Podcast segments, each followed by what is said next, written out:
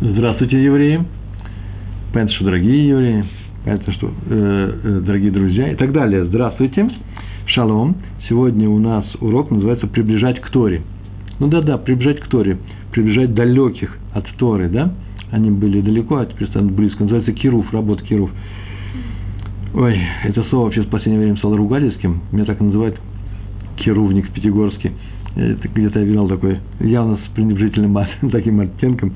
Сначала удивился, а что плохого-то в этом? А потом, ну, ладно, хорошо. Иногда керовник, иногда не керовник. Недельный раздел называется «Матот». В этом разделе есть тема такая «Приближать людей к Торе». Э, это очень важная тема. Кируф Рахуким. Приближение к Торе тех, кто от нее далек. Причем, почему далек? Или он оступился, отошел от Торы, или вообще никогда рядом и не был. Обычно говорят еще и про нас, про российских евреев, которые никогда не были рядом. Да, Тинаков Шинишбу, э, эти Тинакот их приближают. Нет, мы сегодня будем говорить о тех, кто оступился, отошел в сторонку, ведет себя не очень хорошо, достойно, как с ними себя вести. Будут рассказаны э, э, истории разные на эту тему. А вот есть в книге Бамидбар, поскольку у нас недельный раздел Матот, в 35 главе, 11 стих, так, так написано, там так написано. «И назначьте, назначьте себе города-убежища, чтобы туда спасались те, кто убил человека по ошибке». Бешугег. Вы знаете, что это такое? Эти, кто убил нарочно, то через суд э, он будет присужден к смерти, так написано в Торе, а если он убил нечаянно, совершенно нечаянно, не знал о последствиях, был неосторожен, или вообще даже был осторожен, так получилось. В лесу, сама Тора пишет, в лесу любил дрова, железной части топора, да, вылетел и улетел далеко, и там убил человека, который шел все спокойно, и сам подошел под летящий топор. И вот этот случай убил по ошибке. Полез на крышу, с крыши упал, накрыл другого и так далее. Для таких нужно назначить себе города убежища, себе это еврейскому народу, как было сказано Всевышним, чтобы туда спаслись те, кто сделал эту ошибку, убил человека, и э, мстители могут его убить, и могли бы убить в любом месте, а вот в этом месте их убивать нельзя, в этих городах убежища, потому что тогда это будет преднамеренное убийство, и нельзя будет сослаться на аффектацию, на аффекты, на то, что человек не совладал собой. Раз приехал в такой далекий город, ты знаешь, что там нельзя убивать того, кто, не дай Бог, поднял руку и убил твоего отца, ты в большом горе, то это не считается оправданием. А в Хидуше Арим, Хидуше Арим – это такая книга замечательная, там написано, и вообще, как нужно поступить с человеком, который сделал такое тяжкое прегрешение и убил по ошибке другого человека? И он считает себя виноватым, виновным, да? Считает, что ему нет спасения, что теперь на его совести это убийство, и что нет спасения от тех, кто собрался ему там мстить. И тут Всевышний ему говорит, так написано в этой книге, я нашел тебе место. Ты уже нет тебе места, я нашел тебе место. Там ты будешь спасен. У меня еще не пропала надежда на твои исправления. Слова из этой книги. Кстати, что за исправление, если он убил по ошибке? Дело в том, что наказание непреднамеренным убийством, человек наказывается тем, что он совершает непреднамеренное убийство, тоже приходит за грехи, поскольку это наказание, любое наказание приходит за грехи. Человек явно мучится.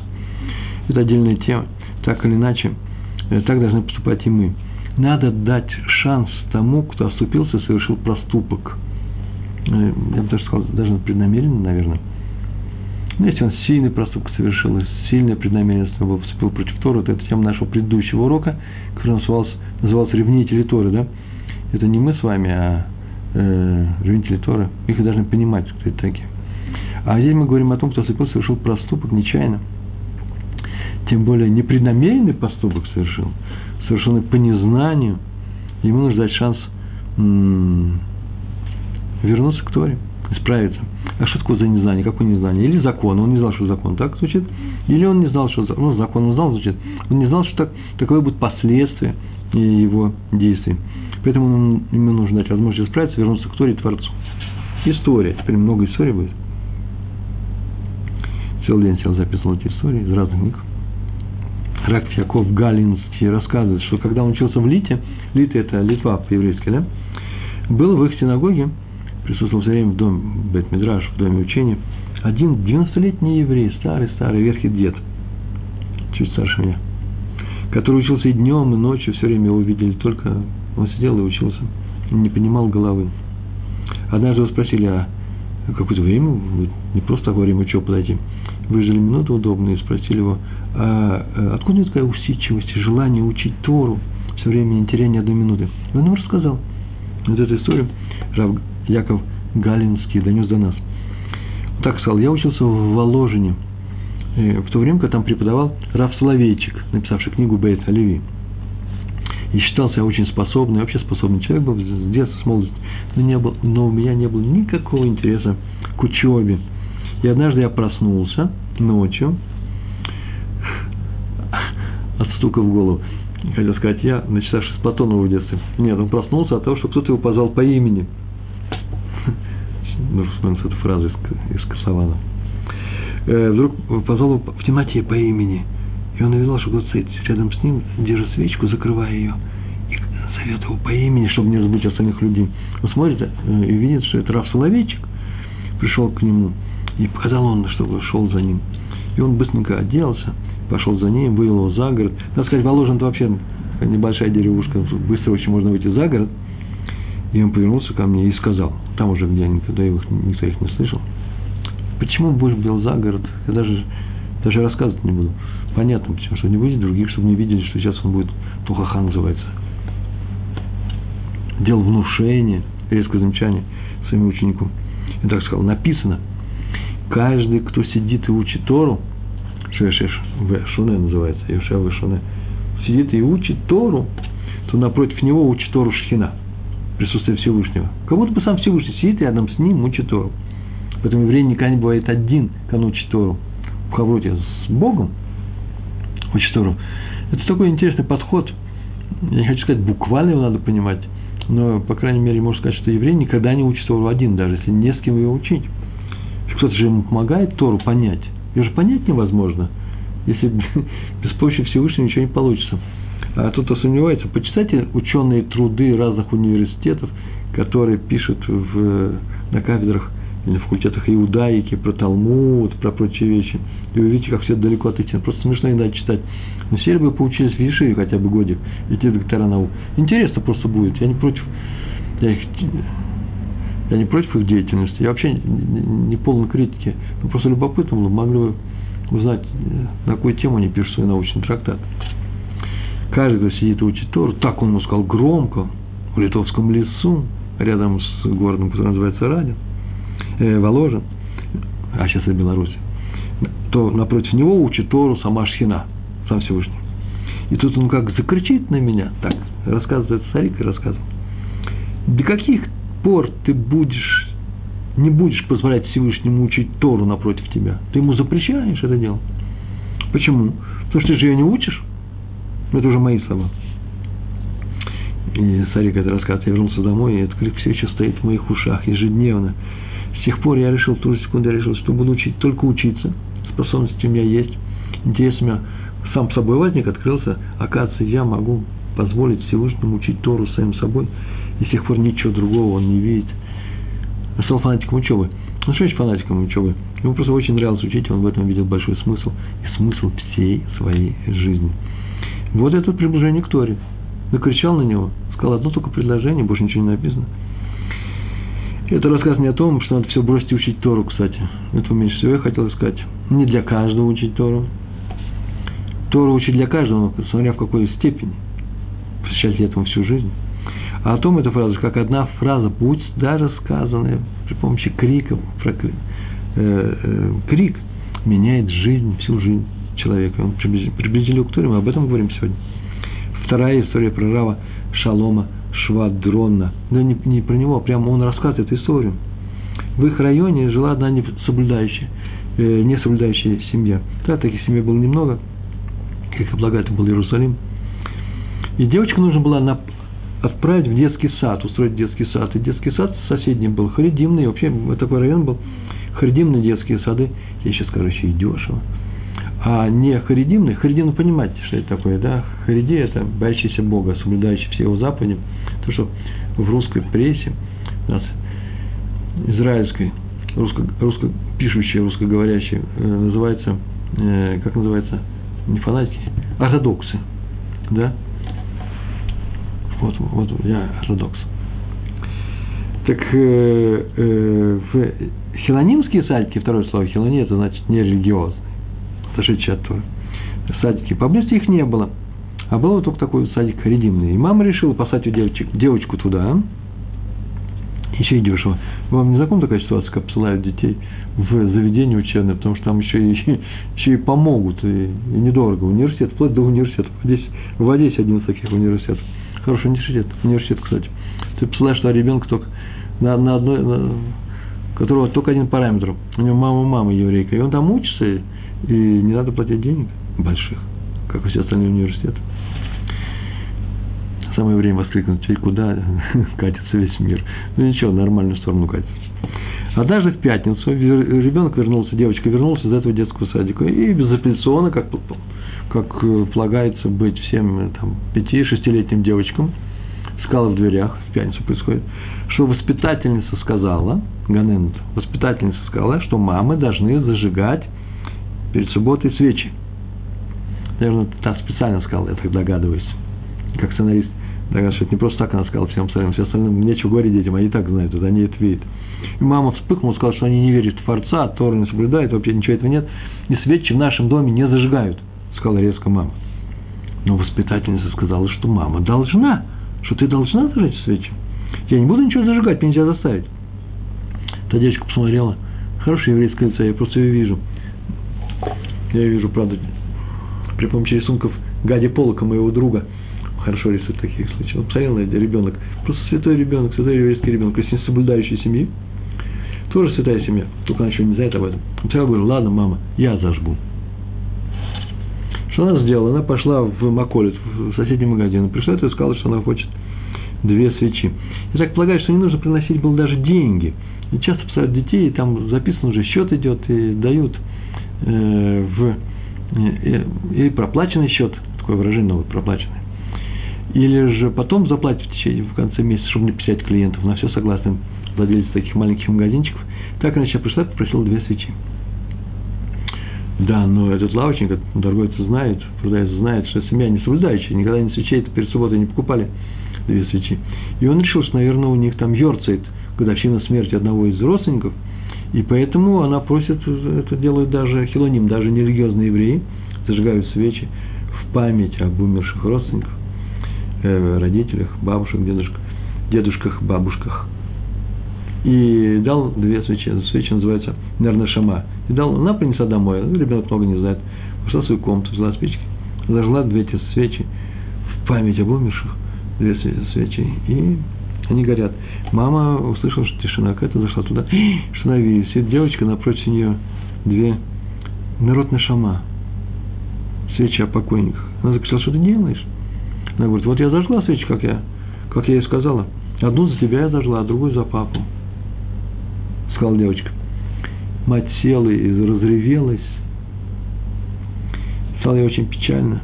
Она поняла, что это все не случайно происходит. Перепугалась сильно. Утром решила спасать свою жизнь, пойти в синагогу. Пришла, участвовала в молитве, ну, на женской половине.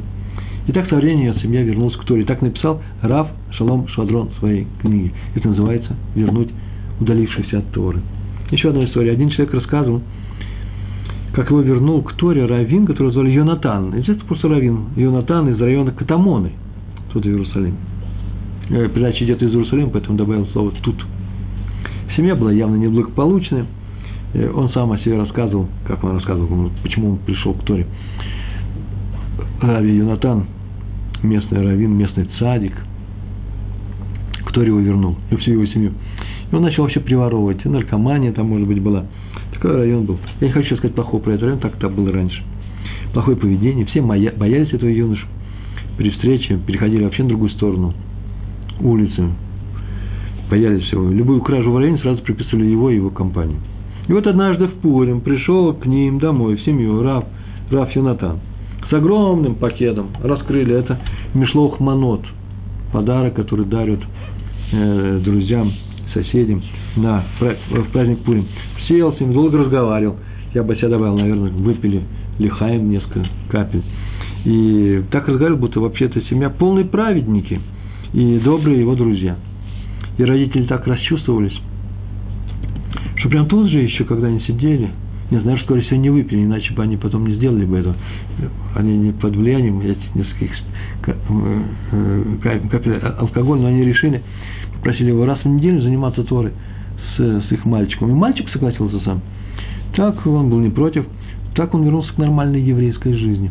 И мальчик уже был лет, там, не знаю, 14-16, и вот он начал ходить к Рау, э, Рау Янатану или в синагогу. И так понемножку, понемножку они возвращались. Почему? Он с ними нормально разговаривал. Он к ним обращался как к нормальным соблюдающим евреям. Нормальный, запятая соблюдающий еврей. Есть нормальный соблюдающий, есть нормальный не соблюдающий. Всякое есть. Он уважительно с ними разговаривал. История про раби. И этого было достаточно для того, чтобы вернуться к Торе.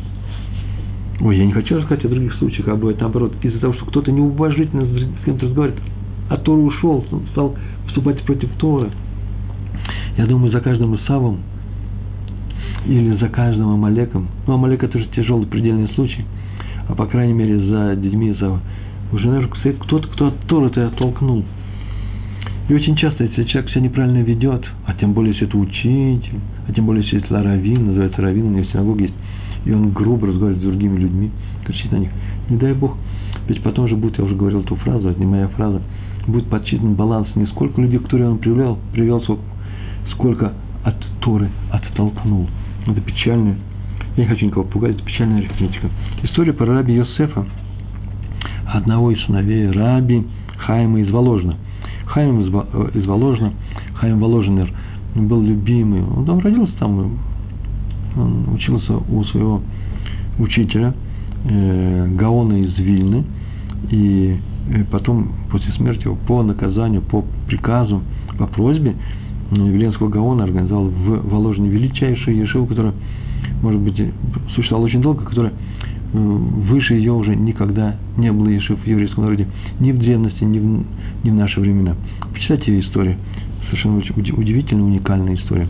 Все, что мы знаем, все, что знает современный еврейский религиозный мир, он знает благодаря Воложенской Ешиве. Все наши учителя оттуда.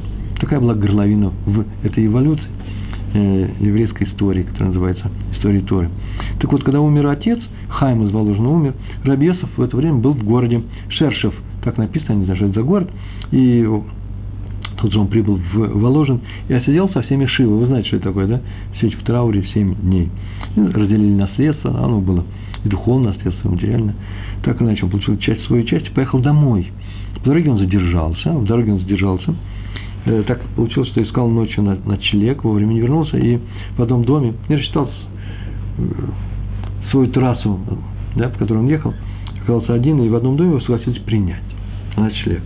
И ночью к нему во сне пришел покойный отец и сказал, что он сейчас в огромной опасности. Смотрите, я не знаю, позже ли дописали эту фразу, она так органично э, ложится в этот рассказ.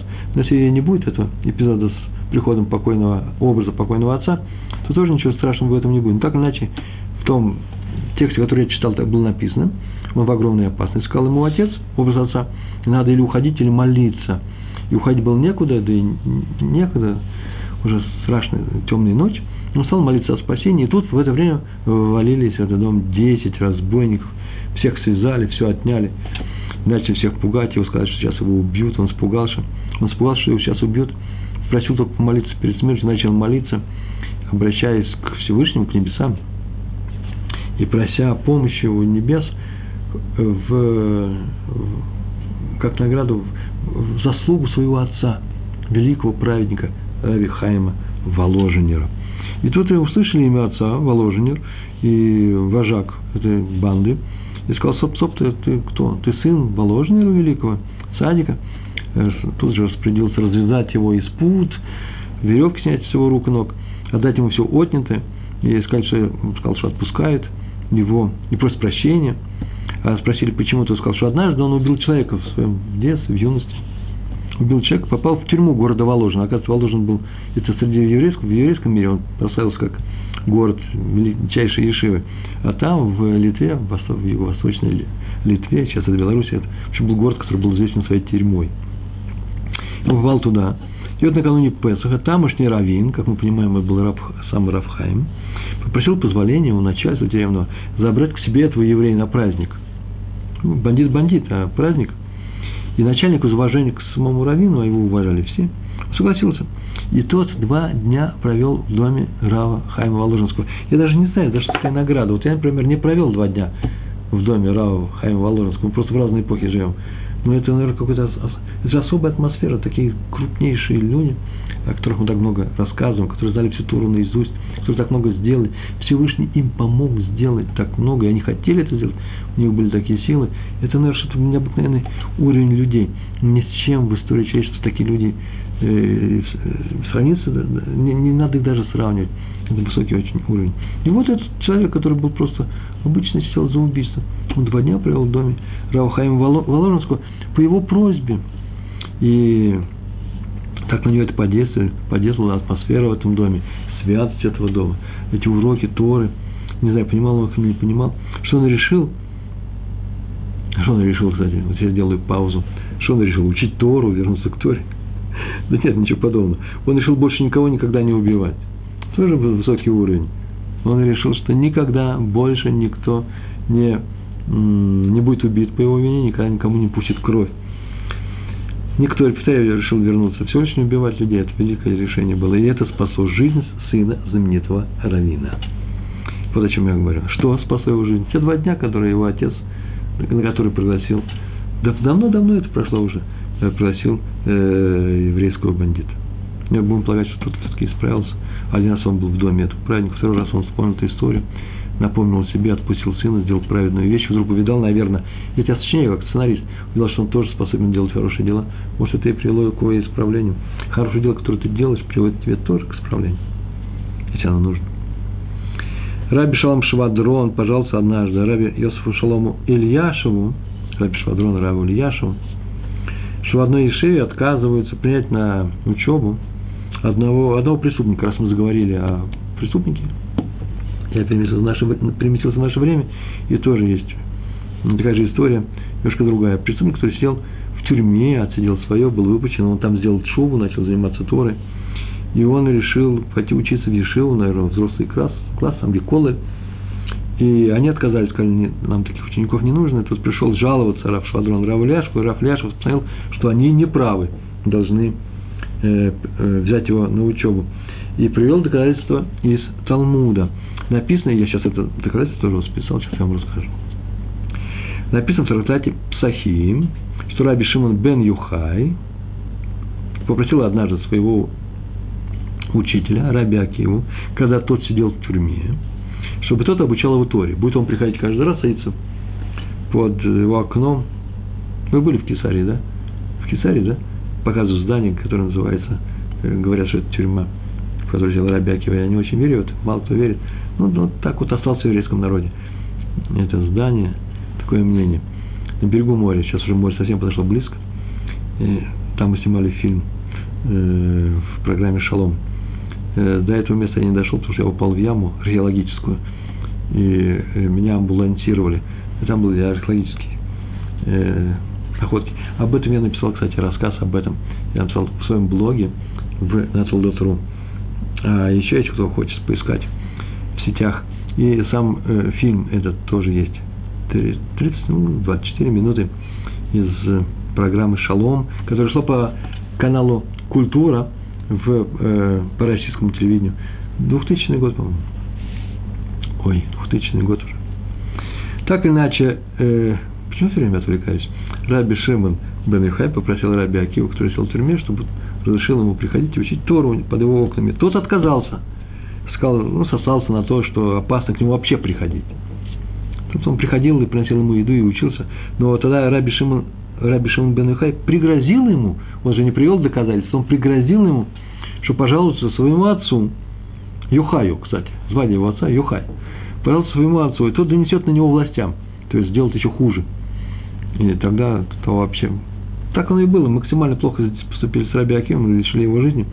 Раби, э, Раби нет, написано, Йохай был приближен к римлянам, так или иначе,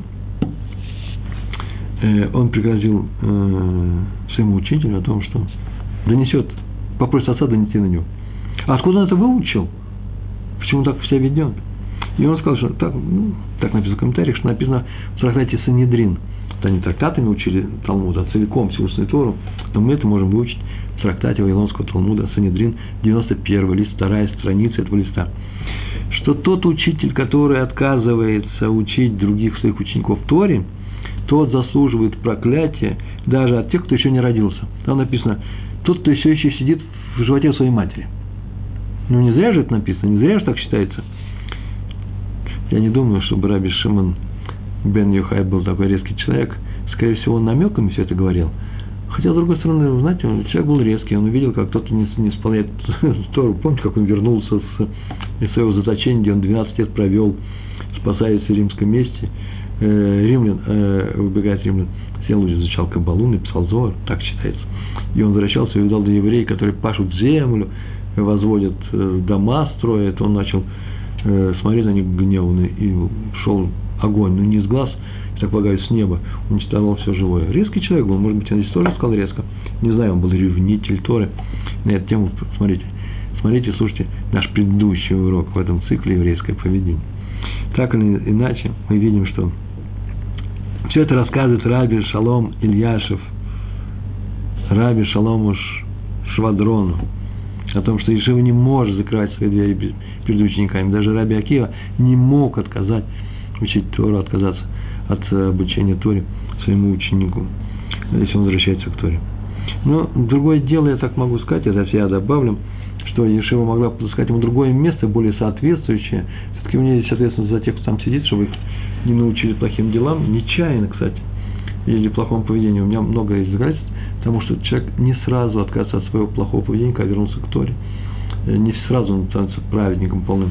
А поэтому к нему нужно иметь общий, э, нужно знать, э, какой подход, с каким подходом нужно к нему обращаться и что сделать с этим учеником. А если вы придете к Равину и скажете, вот что обучается, скажет, у меня нет времени, то еще не значит, что он не прав, и что сейчас мы можем привести этот стих из трактата Санедрин, даже о проклятии тех, кто сидит в животах у еврейских матерей, ты не боишься, это будет резко и неправильно, так нельзя делать. Но Теперь я скажу про вас. Кого станете раввинами, вы не можете отказывать другим людям, если они просят вас учиться, если у вас есть такая возможность. Понятно, сейчас сказал, да? Сейчас. Надо выполнять вообще любую просьбу евреев, любую просьбу, если она нормальная, разумная, и если ты можешь это сделать, если ты знаешь, что она пойдет всем евреям э, на пользу, даже если тебе придется чем-то за это расплатиться, ну, например, немножко своим временем, да? Первое, что мы делаем, взвешиваем, не, не, не можем ли мы без э, потерь поступить и делать то, что другой еврей, э, чем, что просит нас другой еврей. Пятый рассказ, я их отмечаю. Один герцедек, вы знаете, что такое герцедек? Герцедек – это человек, который никакого отношения к еврейству не имел, и он пришел в иудаизм, э, как евреи перешли в иудаизм в горе Синай – Лишем Шамаем, для того, чтобы соблюдать Тору, а не иметь личной выгоды. Этот Гер был из Голландии, Голланд. И он рассказывал, рассказывал об этом, осталась запись, как он пришел к иудаизму. По-моему, где-то на первых уроках рассказывал об этом. Потому что тема как раз э, приближать к Торе, приближать далеких, у меня уже не первый раз рассказано. Несколько раз это было. И после войны он приехал, после войны он приехал в Израиль, голландец, значит,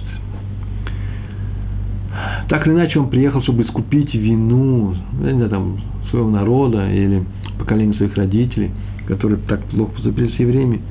И он приехал волонтером в Израиль. И устроился санитаром в интернат для глухих детей. И среди глухих детей вообще очень большой процент умственно недоразвитых. По крайней мере, вот были и такие, которые не то что не слышали, да еще и были туго соображали. Хотя сейчас вот современное воспитание позволяет совсем полностью глухим людям быть вполне нормальными, такие методики. В нашей стране, по крайней мере, Израиле, я встречаю людей, которые с детства глухие, абсолютно ничем не отличаются, кроме того, что у них слуховой аппарат. Так вот, в этот э, дом для глухих детей каждое утро приезжала одна мать и сидела своим ребенком рано утром. Издалека приезжала, не из, не из этого города, и сидела, и у него мозговые нарушения были, и сидела она, э, он мало что понимал, ребенок, она надевала, надевала тарит кот, катан, читал ему стихи Торы, негромко. И вот этот голландец послушал, Она ему говорит, какая молитва читает, Шма Исро или Тура Савалану Мойши и так далее. Ну, какие-то такие стихи, которые положено читать каждому по утрам. И этот голландец удивлялся, ведь ребенок ничего не слышит, он даже если слышал, ничего не понимает. Вообще ничего не понимает. И он спросил однажды, улучшил момент и спросил ее мать, «А почему он это делал, и сказал, что да, тело его не слышит, но святая душа-то его слышит. И она страдает без Торы. Она же не надо, что называлось телу, которое не слышит. А душа страдает без Торы. Я прихожу ее утешать. И так он заинтересовался, что же такое за, за Тора такая, которая так заставляет людей ради этой, чтобы утешать святую душу своего ребенка. Это просто полное самопожертвование. Э, приезжать каждое утро издалека, чтобы читать эти стихи. Через это тело. И он стал учить эту Тору, и так сделал э, Гюр, так пришел в еврейство. Говорят, что человек известный. Как я слышал, даже фамилию называли. Раби Симха Бройда, э, глава Ешивы Хеврон. Он рассказывал, что однажды у него пришли разрешение выгнать из Ешивы одного ученика за плохое поведение, надо полагать, который не учился, да, вызывающе себя вел, наглец был, плохо совсем людьми, с людьми разговаривал, вообще влияет на других плохо. Рав Бройда – сказал, что изгнание ученика, когда его просили об этом, самое последнее, что с ним можно сделать. Это вообще предельная точка. Более того, такое правило, пока он не приносит ущерба другим людям, резко большой ущерб, духовный в то же время, тем более физический, запрещено его выставлять на улицу. Вот не брать человека проще, опасаясь, что он окажет плохое влияние на место учеников, а но если уже взяли, то его тоже нельзя. Ну, как на работе, есть такое еврейское правило, замечу, просто в, в скобках даже, сноска вниз, в конце книжки, не имеющий отношения к нашей теме.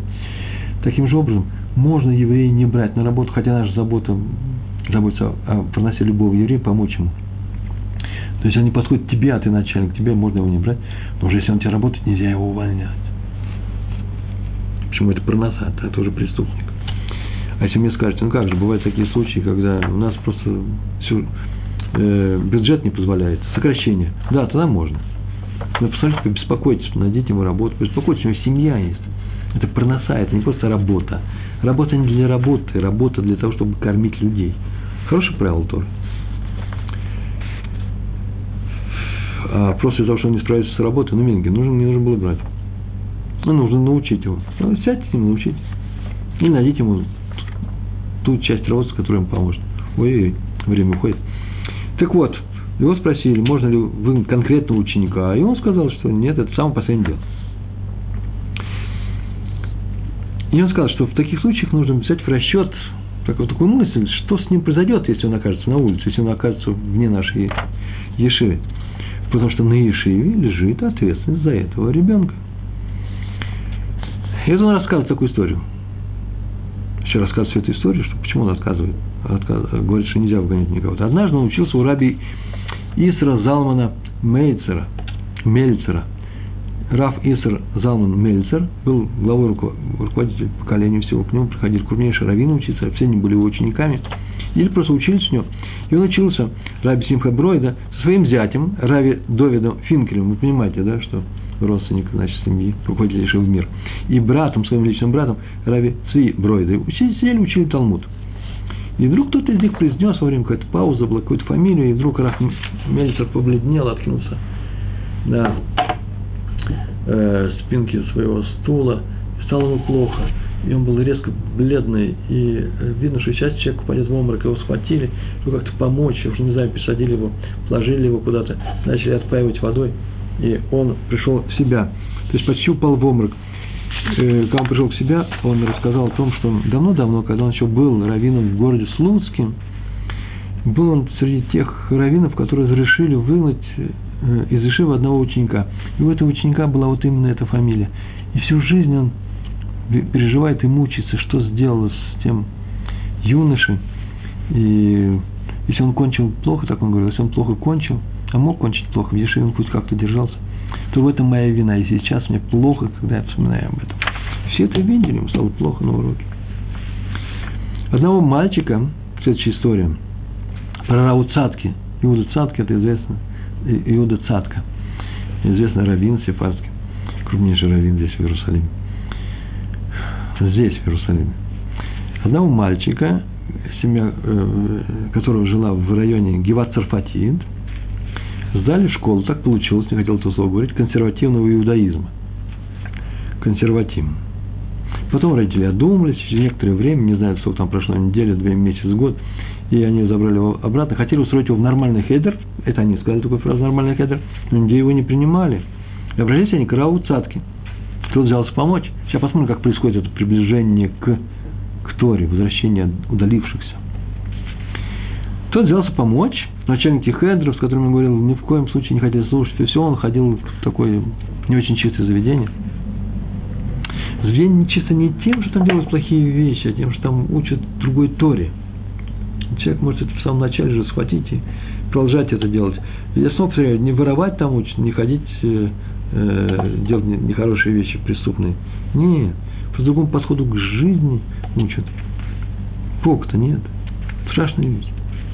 И они не хотели влияния от этого ребенка на своих учеников, но мальчик-то из семьи, вернувшийся к Торе, одумавшихся.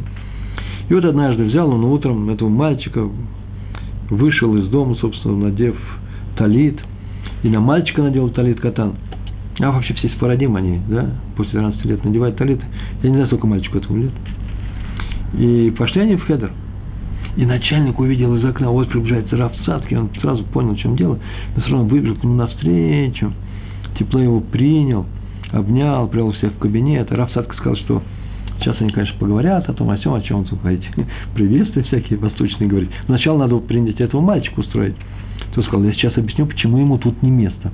Ты сказал, я боюсь, да, я сказал даже, успел сказать, что я боюсь, что он много набрался. Это отступников веры и кажется, плохое влияние на остальных, а Рапсадка молча, всяких пререканий, всяких разговоров, взял мальчика за руку, вывел в коридор. Повел по коридору и заглядывал в комнату, увидел, э, где сидит э, класс его возраста. И нашел этот класс, ввел туда. Рэбе был удивлен, он знает, кто такой Рапсадка. Он, наверное, даже догадался, в чем дело. Он вошел в класс, молча, посреди урока, нашел какое-то место рядом с окном, чтобы проветривалось хорошо, чтобы было много света, подел своего ученика – и сказал, это мой сын, он будет учиться тут. Если возникнут проблемы с ним, сообщите мне, я его очень люблю, чтобы вы знали, что я его очень люблю. И ушел. Так мальчик был пристроен, и говорят, что этот мальчик очень хорошо учился. Это не просто присказка, и жили они долго и, долго и вечно, и умерли в один день. Нет, нет, это история с фамилией этого равина, потому что он сам о себе это рассказывал, сефардский равин, как помог Равца Садка ему в детстве. Смотрите, мы сегодня не говорим о приближении, повторяю снова, к Торе тех, приближении Торе к тех, кто жил в Старой России, только теперь к ней возвращается, не знал о Торе, нет. Мы говорим о доверии к тем, кто оступился, будь то дети или взрослые, и теперь нужно их приблизить к Торе, дать им возможность э, стать нормальными людьми, вернуться к нормальной жизни, к жизни в Торе. Так часто говорят слово нормальный, сейчас мне кто-нибудь придет скажет, что же считать, всех станет ненормальными? Ничего я не считаю. Если вам не нравится это выражение, я его стираю. Только не расстраивайтесь. Окей? Один человек ездил на постоянный город, на постоянную работу в один город в России. Неделю здесь, неделю там, неделю в Израиле, неделю в России, на Украине, в Беларуси, неважно. Там он учил людей Торе, а сам жил в простом доме. Снимали там квартиру для раввинов. И там в соседстве жил какой-то парень, молодой юноша, 6 на 8, 7 на 8, да, э, такой большой дядя, который вслух э, поносил евреев, говорил, вот тут у нас комната, квартира равинская, и очень плохие слова всякие говорил. Э, и тот всегда ему уступал дорогу этому человеку, тот все улыбался, знаете, гниловато, мол, вот евреи, трус, трусоватые они. И, а тот Равин ничего им никогда не говорил. А, начал с ним здороваться, просто говорил здравствуй. По-моему, звали Павел. Здравствуй. И вот э, э, однажды он стоял во дворе и признал, что сам-то он еврей, по матери он еврей, но евреев не любит, а жизнь его несчастна, и начал говорить о своей жизни. Тот молча выслушал его, и в душу ему не лез, но и не приветствовал такие откровенные разговоры. Ну, поговорил, поговорил. Он, я не думаю, что он дал понять ему, что мы, мол, неровны. Ну, нормально разговариваем, как нормальные люди. И однажды тот пришел к нему в синагогу в этом городе и сказал, что э, скромное поведение вот этого раввина, его самого, его товарищей, его коллег, настолько удивило, что он пришел просить его о помощи. Ну, он тут сразу сказал, какая помощь? Ну, может быть, в Израиль нужно перебраться, да, раз сын еврея, там, в Сахмуте слово какое-то, сказать, не знаю. Он сказал, нет, нет, просто он, иногда, он просит разрешения иногда приходить и присутствовать на общем уроке, который он дает. Ну, то согласился сразу же приходить. Конце концов, тот пошел в Ешиву. 22 года, 23 года уже, не, маленький возраст. Ну, тоже нормальный возраст. В Ешиву, в том городе. А сейчас учит Тору в Иерусалиме. Вот к чему я рассказываю. Сказочка со счастливым концом, э, да? Конец очень счастливый, happy end. Очень похож на, э, похож на рождественские батинки. Но посмотрите, какое разительное отличие. Там Золушки приобретают принца, бедные люди приобретают тепло, богатство. А тут простые люди под впечатлением простого поведения, правильного поведения людей Торы приступают к изучению, становятся такими, как они хотят быть. Они хотят вернуться к Торе, не возвращаются. Вот наше отличие от рождественских историй. Но тоже счастливый конец. Всевышний обещал нам счастливый конец в каждой жизни, в каждой истории, в всей истории человека, в нашей истории, если мы будем себя правильно вести. Сказано, я вам даю жизнь и смерть, выбирайте жизнь. Это называется счастливый конец нашей истории. Рави Зильберштейн, Рави Исхак Зильберштейн рассказывает, что э, к нему пришла семья, к нему прямо домой. На беседу с Равином пришла одна семья, которая вернулась к Торе, сама в свое время вернулась к Торе. И рассказали, как это было дело. Дело в том, что их дочь попала под влияние верующих евреев и начала соблюдать Тору, сама стала верующих, и из-за нее они вместе с ней, с опозданием некоторым, тоже пришли к Торе. Так они и стали верующими евреями. Но однажды, вот совсем недавно, произошла трагедия. Дочь решила вернуться не к ответу от Шува, да, а к вопросу, наоборот, отошла от Торы. Начала отходить от Торы. И стала говорить про Тору плохие слова, а вот такие-то харидим, такие-то досы какие-то плохие люди, отказывался исполнять некоторые заповеди, все больше и больше. Плохо говорил о раввинах, что теперь делать? С такой страшной вещью они пришли. К раввину Зильберштейну. А он написал свои книжки. Раз спросил, а они советовались с раввинами по этому поводу? А они сказали, вы наш раввин. Вот мы пришли советоваться. А он спросил, а кто такой раввин? Вообще, кто такой раввин? Они сказали, ну как кто? Тот, кто учит Торе. А он спрашивает, а кто вас первым ну, начал учить Торе.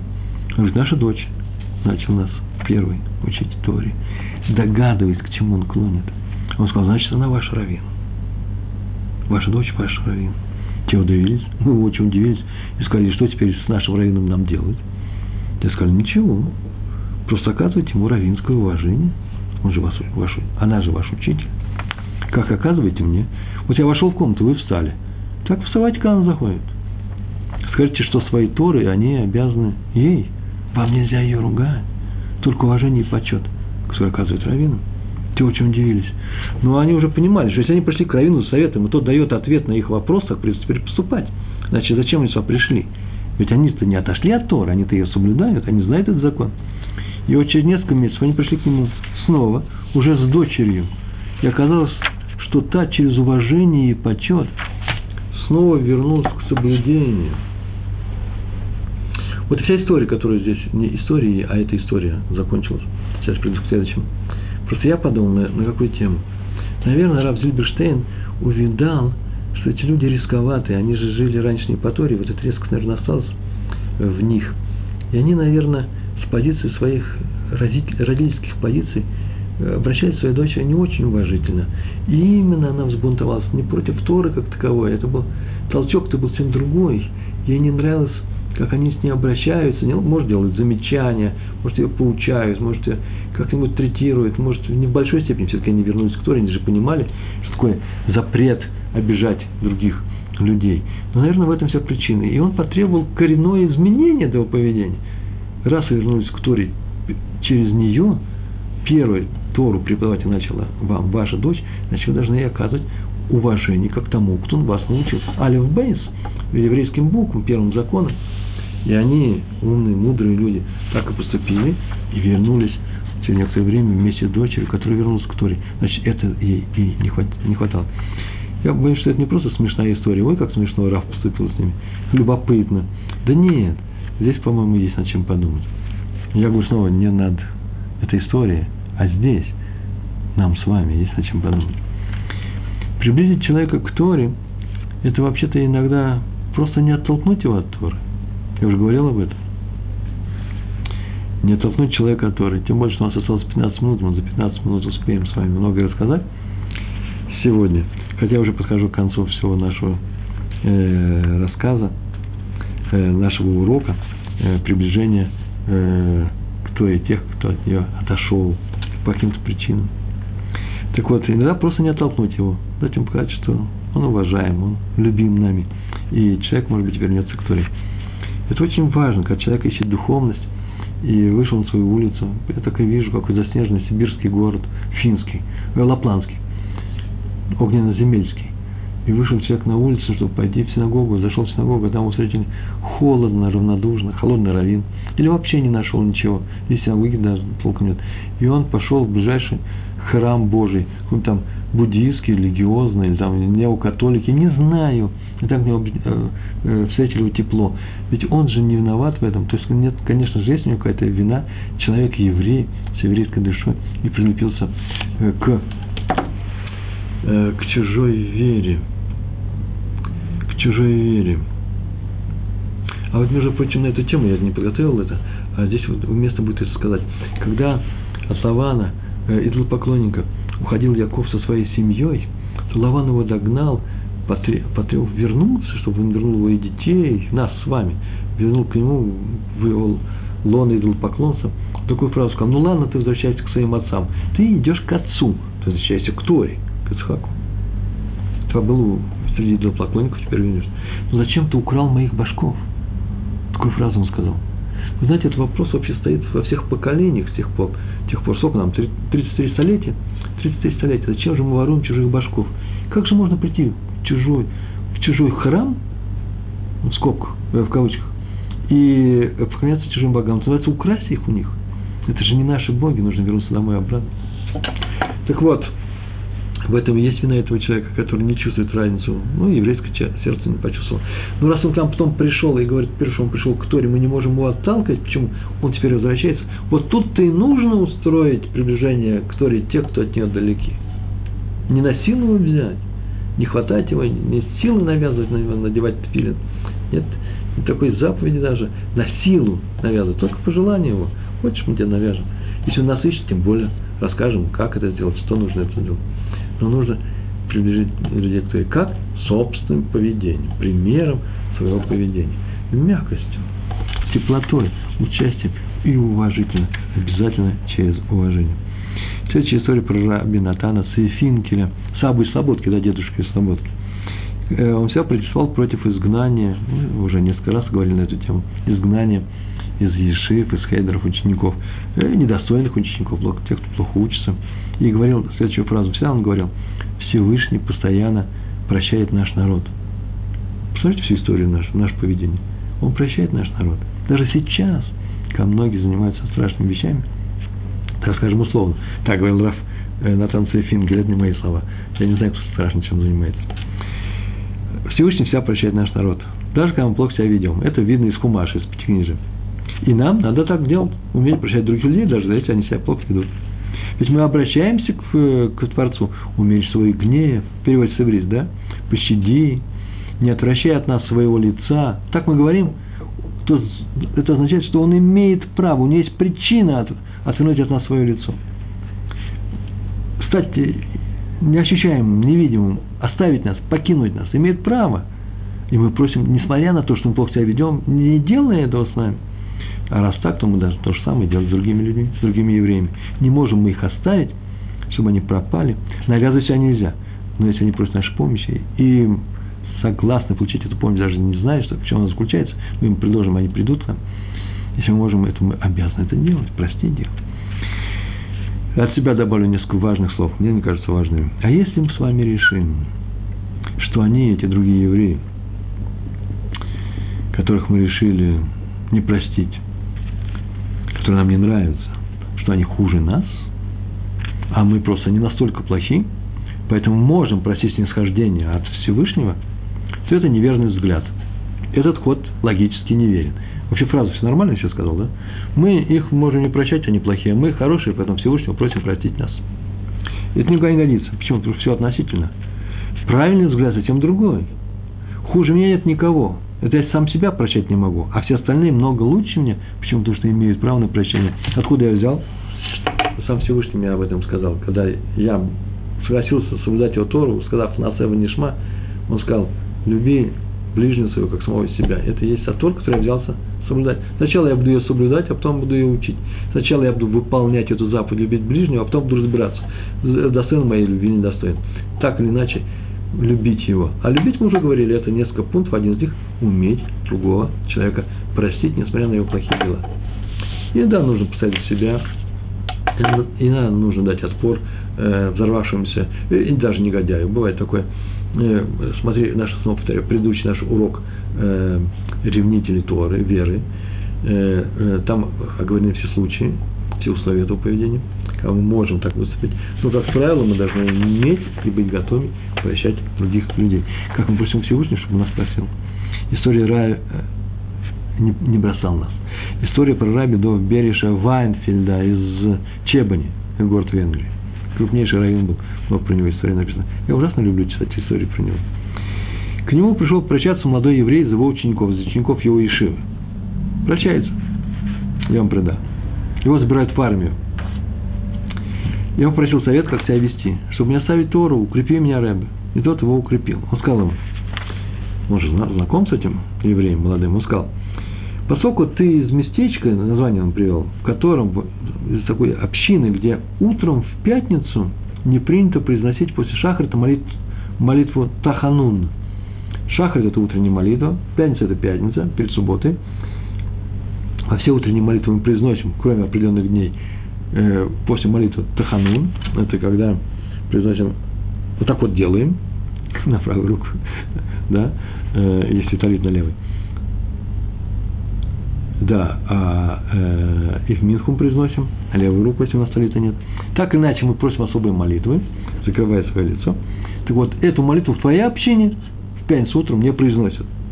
И мой совет, ты, пожалуйста, и в армии тоже придерживайся этого обычая. Так он ему посоветовал. Все остальные не говорят Таханон в пятницу, только в Минху, в Шахрит говорят. А у вас не, не утром, не днем. Кто так и сделал. И выяснилось, что армия страшно удаляет человека от Торы. Но поскольку он дал себе обед по совету э, Рэбе из Чебани, хасид, хасидский рэб, Рэбе, дал себе обед произносить утренний шахрит без тахануна – то пришлось ему произносить хотя бы шахрит. Уж, и без этого он не может выполнить обещание, данное своему учителю.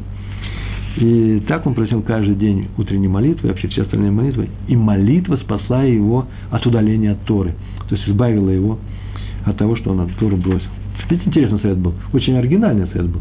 Не изменяй обычаи своих отцов. Мы сегодня много говорили об увольнении учеников из Ешивы. Э, это касается, в принципе, нашей жизни. Мы не руководители Иши, большинство из нас не удаляем никого, но можем удалить какого-то человека из нашей жизни. Оказывается, надо постеречься, удалять человека оттуда, где он может приобщиться к Торе. Это важная вещь. А нас, мы уже проходили об этом на одном из уроков, посвященный тоже киру, приближению других евреев Торе, мы говорили, что каждый из нас кирувник, хотим мы или не хотим, а именно по нашему поведению многие люди, не соблюдающие Тору, оценивают – вот саму Тору, э, жизнь соблюдающих людей. Мы для них являемся примером, носителем Торы. И поэтому мы можем, и не дай Бог оттолкнуть, а можем приблизить их к Торе. Нужно себя вести себя по-человечески, очень высоко, как того требует Тора. И это будет Кирув. Все мы кирувники, повторяю. И у нас осталось с вами 4 минуты. И я сейчас э, расскажу еще две истории. Э, одна из них Хазон Иш, про Хазон Иша. Ему тоже попросили разрешение выгнать одного ой, говорят, 7 минут, ученика одного выгнать из Ешивы. И он согласился, пришел глава Ешивы, руководитель Ешивы, Роша Ешива. И он согласился, но с одним условием. Тоже интересное условие, тоже любопытное было. Шаровинские условия все самое интересное во всех историях.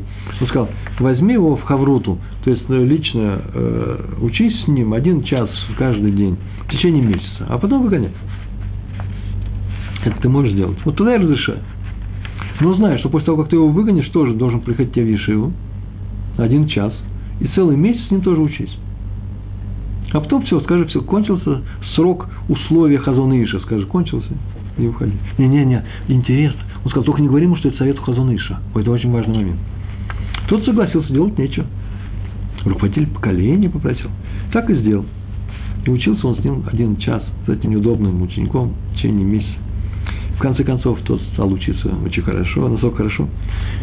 Это так написано, что это один из самых известных раввинов нынешнего поколения. Так это его история, сам о себе это рассказывал. Нет, знаете, даже не он об этом рассказывал. А, это умерший человек, правильно, да. И встречаясь с тем главой Ешивы, он так ему говорил, если бы не вы, не знаю, был бы ли я сейчас евреем. И он не догадывался, там было написано, не догадывался, что был совет Хазон Иша, кто запретил ему об этом говорить. Так полагаю, что если бы он жил, не было бы написано этой фразы бы в этом рассказе. Почему? Потому что он может прочесть, ему сообщили бы об этом. Видите, через кого-то, через личное приближение. А давай вообще мы молимся, пусть исчезнут грехи. Смотрите в молитве, пусть исчезнут грехи с земли. Не говорим, чтобы исчезли грешники, а говорим, чтобы исчезли грехи. Чтобы грешники справились, помоги им.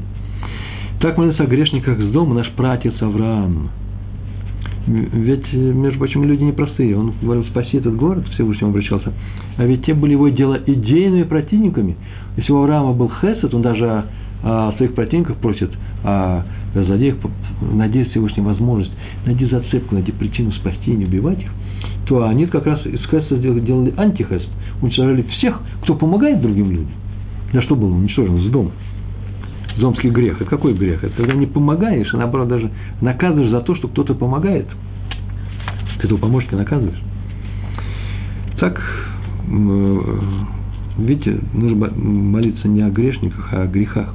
Один раввин пожаловался рабу Йосифу Хайму Зоненфельду на еврея, врага Торы. И добавил, пусть Ашем сотрет его имя память о нем. Раф отметил, можно бороться с евреями такими, можно, но нельзя призывать их к стиранию их имени. Нельзя призывать Всевышнего стереть их имя. Страшное проклятие. Евреев нельзя проклинать, правило такое.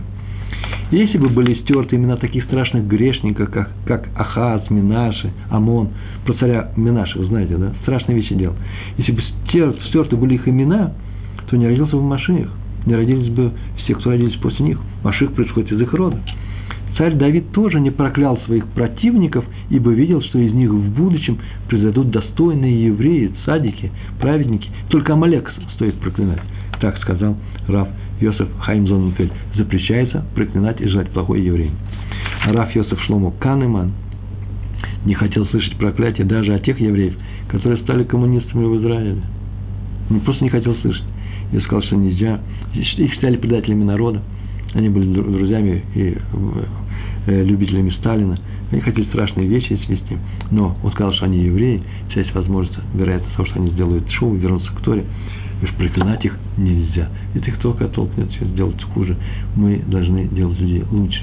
Мы должны делать, стараться сами ну, лучше. И одно из этих наших э, э, желаний, э, одно из важных веха на этом пути, приближать других людей, которые на этом мы сейчас с вами заканчиваем.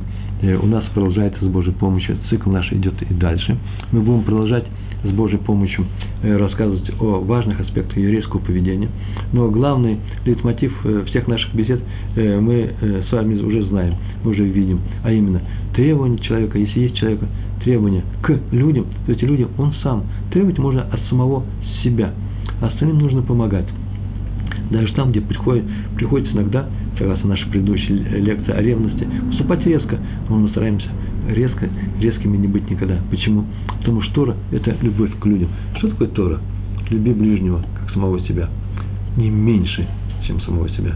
Большое вам спасибо. Всего хорошего. До новых встреч. Шалом, шалом.